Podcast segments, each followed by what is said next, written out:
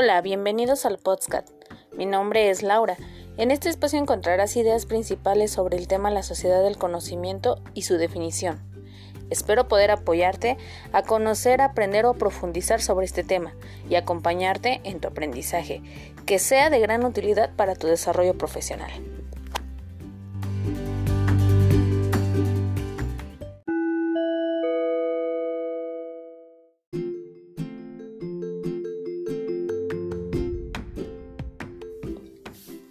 La sociedad del conocimiento.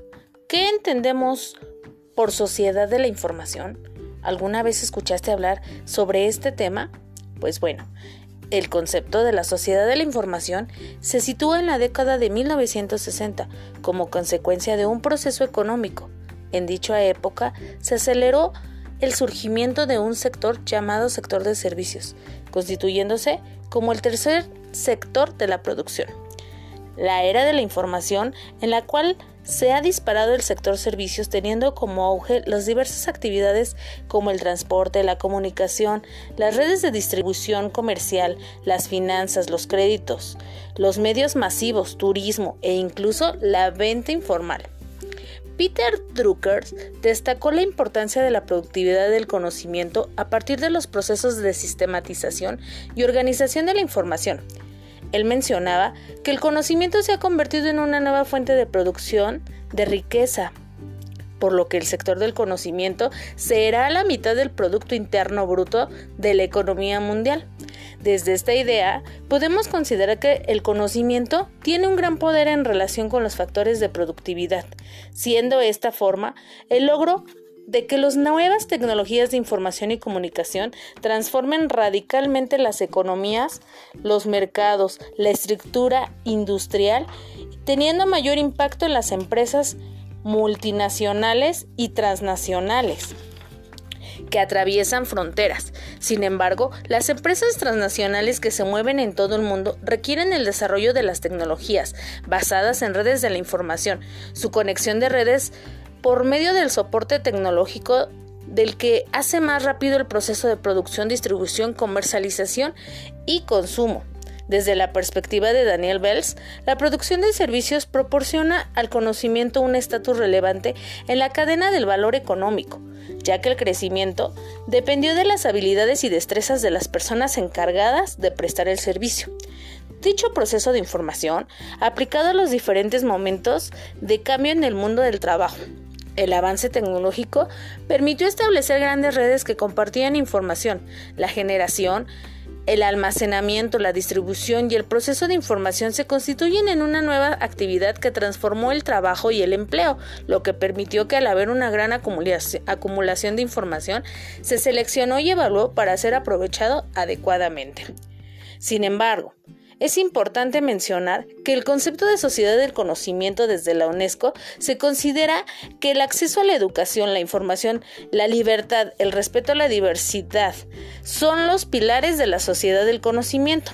En este sentido, la Cumbre Mundial sobre la Sociedad de la Información declaró que la sociedad del conocimiento debe entenderse no solo como una sociedad que quiere comunicar de otra manera, sino que busca compartir un saber. Se trata de una sociedad del saber compartido. Se caracteriza por la importancia que adquiere la educación y el acceso a las redes de información. Estos aspectos se convierten en un gran recurso para formar ciudadanos competentes en un mundo globalizado. Pero sin embargo, ¿conoces las características de la sociedad del conocimiento? Pues bueno, en esta sociedad el conocimiento se convierte en un elemento fundamental, ya que todas las actividades económicas, laborales, educativas, culturales, comunicativas requieren de ciertas competencias cognitivas y mentales. Manuel Castells menciona que uno de los principales rasgos del conocimiento es la capacidad de innovar a través de dichas competencias surgen los cambios.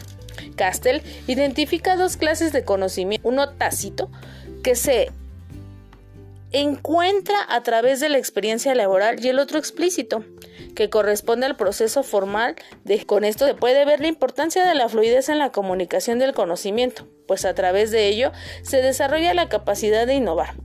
Otro rasgo de la sociedad del conocimiento es la existencia de las redes del conocimiento, a través de las cuales se intercambia información desde cualquier parte del mundo. La comunicación también se logra por medio del Internet y las redes que permiten la interacción rompiendo las fronteras físicas. La aplicación de la realidad virtual puede crear ambientes virtuales de aprendizaje. Los avances en los conocimientos y en los procesos de información lograron poner en contacto grupos sociales y comunidades. Al mismo tiempo, la globalización comprendió el acceso al conocimiento de otras culturas, valores y formas de vida diferentes vamos a hablar un poco del papel que juega la educación en la sociedad del conocimiento. ¿Por qué será tan importante? Pues bueno, la educación tiene la tarea fundamental de habituar a los individuos a seleccionar, a filtrar y a valorar la información, de modo que se llegue a la innovación. La sociedad del conocimiento se fundamenta en la educación de profesionales, de modo que sean competentes en la tecnología y en la gestión del conocimiento. En cuanto a lo tecnológico, se manejan tres áreas, la informativa, la telecomunicación y las transferencias. En cuanto a la gestión del conocimiento, se busca desarrollar procesos educativos tendientes a identificar, difundir y crear conocimientos en las comunidades, organizaciones, instituciones y las empresas. Pero, ¿cuál es el elemento central de las sociedades del conocimiento? Pues bueno, es la capacidad para identificar, producir, tratar, transformar, difundir utilizar la información con vistas a crear y aplicar los conocimientos necesarios para el desarrollo humano. Esto significa que las sociedades del conocimiento son las nuevas tecnologías de la comunicación e información como una forma de desarrollar la autonomía, la pluralidad y el respeto de los derechos humanos. Con ello se implementan nuevos conceptos.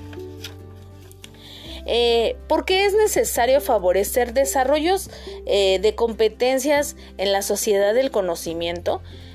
En la sociedad del conocimiento, el capital humano pues representa la base de su desarrollo, en la medida de que las personas pueden eh, ir creando, desarrollando habilidades cognitivas, el pensamiento crítico, la creatividad, la autonomía, el empoderamiento, el emprendimiento, pues es posible llegar a esta construcción. La dimensión educativa desempeña un papel determinante en la consecución de los fines propuestos. Los modelos de aprendizaje eh, actúan de tal forma que se desarrollan competencias como el aprender haciendo y la capacidad por innovar.